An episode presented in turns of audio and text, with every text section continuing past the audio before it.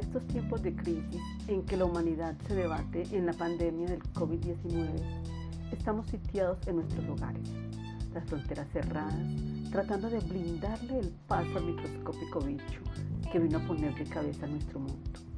Pareciera que los planetas, la Pachamama, el universo mismo se hubieran unido en contra de la humanidad, para ellos también respirar un poco de aire fresco, si nosotros, los depredadores mayores, estos hijos a quienes dio Dios su universo para que lo disfrutaran a su libre albedrío. En estos tiempos de aislamiento social, recurrimos a la música, a la danza, a la televisión, a los medios de comunicación, a las redes sociales y sobre todo a la literatura, para no morir en el intento de la locura. Y nos encontramos escritores como Albert Camus, quien en su libro La peste pareciera profetizar esta y todas las pestes que se han cernido sobre la humanidad. Tomo algunos apartes de este texto. La palabra peste acababa de ser pronunciada por primera vez. En este punto de la narración, que deja a Bernard Rieu detrás de una ventana, se permitirá al narrador que justifique la incertidumbre y la sorpresa del doctor, puesto que con pequeños matices su reacción fue la misma que la de la mayor parte de nuestros conciudadanos. Las plagas, en efecto, son una cosa común, pero es difícil creer en las plagas cuando las ve uno caer sobre su cabeza. Ha habido en el mundo tantas pestes como guerras, y sin embargo, pestes y guerras cogen a las gentes siempre desprevenidas. El doctor Río estaba desprevenido como lo estaban nuestros ciudadanos y por esto hay que comprender sus dudas. Por esto hay que comprender también que se callara indeciso entre la inquietud y la confianza. Cuando estalla una guerra, a las gentes se dicen, esto no puede durar, es demasiado estúpido. Y sin duda, una guerra es evidentemente demasiado estúpida, pero eso no impide que dure. Estupidez insiste siempre. Uno se daría cuenta de ello si uno no pensara siempre en sí mismo. Otra, otra parte del libro de Camille. Esta fue una excepción. En la mayoría de los casos la separación era evidente. No debía terminar más que con la epidemia y para todos nosotros el sentimiento que llenaba nuestra vida y que también creíamos conocer los oranenses, ya lo hemos dicho, tienen pasiones muy simples. Iba tomando una fisonomía nueva.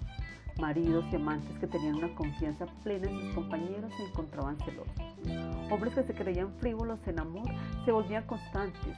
Hijos que habían vivido junto a su madre sin mirar la pena ponían toda su inquietud y su nostalgia en algún trazo de su rostro que avivaba su recuerdo. Esta separación brutal, sin límites, sin futuro previsible, nos dejaba desconcertados, incapaces de reaccionar contra el recuerdo de esta presencia todavía tan próxima y ya tan lejana que ocupaba ahora nuestras vidas. De hecho, sufríamos doblemente. Primero, por nuestro sufrimiento y además por el que imaginábamos en los ausentes, hijo, esposa o amante. Esos son algunos apartes de la peste de Albert Camus que me parece que tienen incidencia en lo que estamos viviendo hoy en día, el aislamiento social al que se tuvieron que ver obligados los gobiernos a tomar como medida para cuidarnos a nosotros mismos y cuidar a los demás. Pero como las crisis no son eternas, tenemos que pensar en que tenemos que salir fortalecidos de esta crisis. Y la poesía nos ayuda mucho en, en este momento. Por ejemplo, tengo un hermoso poema de Walt Whitman, Canto de mí mismo me celebro y me canto a mí mismo. En lo que yo me apropio habrás de apropiarte. Porque cada átomo que me pertenece también te pertenece. Haraganeo e invito a mi alma y me inclino ocioso a observar un tallo de hierba del verano. Mi lengua y cada átomo de mi sangre hechos de esta tierra y este aire, nacido aquí de padres que nacieron aquí lo mismo que sus padres. Comienzo ahora, a mis 37 años y con salud perfecta, y espero no cesar hasta la muerte. Walt Whitman.